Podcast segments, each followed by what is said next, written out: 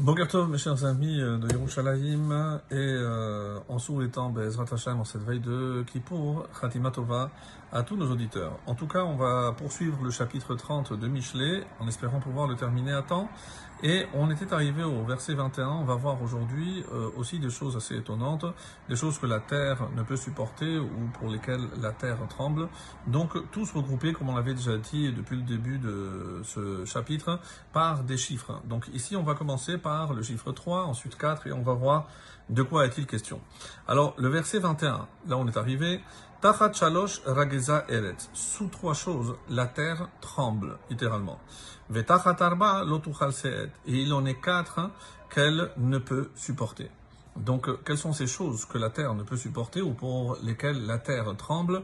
Et c'est pour montrer à quel point quelque part, il y a une forme d'injustice et quelque chose qui, évidemment, déraille de la voie que Dieu a créée dans le monde. Rappelons que Dieu a créé une voie droite et chaque fois qu'on va sortir de cette droiture, ça va entraîner forcément euh, des dysfonctionnements dans le cosmos, dans le monde. Et voici donc euh, les, quatre choses dont il est question. Verset 22. Tachat sous un esclave. On a dit pourquoi on reprend le mot tacha, c'est sous soit sous trois, trois choses la terre tremble, sous premièrement donc ici un esclave qui devient roi. Alors comment il est devenu roi? Donc il s'est révolté, il a certainement tué le roi et il a pris sa place. Donc on comprend que mettre euh, la destinée de, tout un royaume entre les mains de celui qui était l'esclave, il vient avec beaucoup euh, de, de ressentiment et vindicatif. Il va vouloir prendre évidemment la revanche sur ce qu'il était et maintenant ce qu'il va, euh, c'est comme un coup d'État en quelque sorte. Venaval qui isbar lechem. La suite. Naval, généralement traduit par un vilain, quand il se rassasie de pain. Alors ici, euh, les commentaires sont assez durs, que, que la traduction effective de, de Naval, c'est Hakavana, les gasroirs, quelqu'un d'être foncièrement vulgaire, mouchrat, il est corrompu, il ne cherche qu'à euh, satisfaire ses besoins.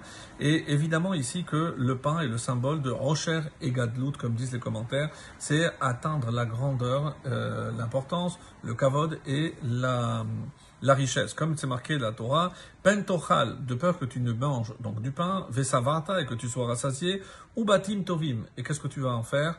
Une fois que tu seras rassasié, tu vas construire de belles maisons et tu vas t'installer, veram levavecha. Et ton cœur, malheureusement, va se hisser, veshacharta et et tu risques d'oublier Dieu. C'est ce qui se passe avec ce naval, avec ce vilain. 23. Taratsenua kitibael, sous une femme odieuse, quand elle se marie. Donc ça c'est un premier sens possible au verbe tibael.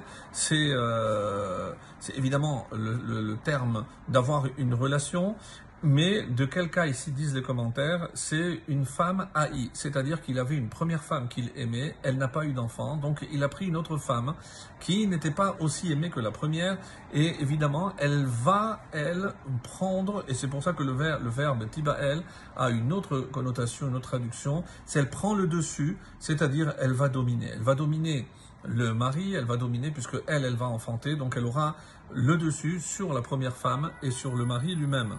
Et dans euh, cette euh, même veine, Veshifra kitirash gevirta est une servante quand elle va hériter de sa maîtresse. Qu'est-ce qu'elle va hériter? Ici, donc, euh, toujours par rapport à cette euh, image, c'est la servante qui a été donnée pour pouvoir enfanter, et c'est elle qui va hériter. Qu'est-ce qu'elle va hériter? Eh ben, euh, la vraie place dans la maison, puisque comme c'est elle qui a enfanté, et c'est pour ça que euh, ici le verbe yarosh hériter, d'abord c'est le sens simple, nous dit-on, mais c'est aussi la shon gerushin.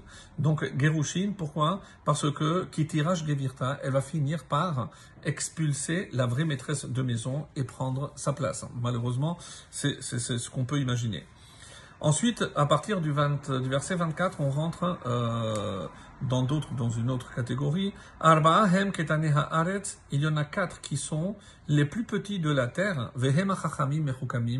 mais et qui sont les plus sages de ceux qui ont reçu la sagesse. Il ne s'agit pas d'hommes, mais d'animaux, comme vous allez le voir. D'abord, Hanemalim Am Loaz, les fourmis, une jante sans force, Vayachin ou Bakait mais qui préparent en été leur pâture. Verset 26, Shefanim, donc des sortes de lapins, les damans en français.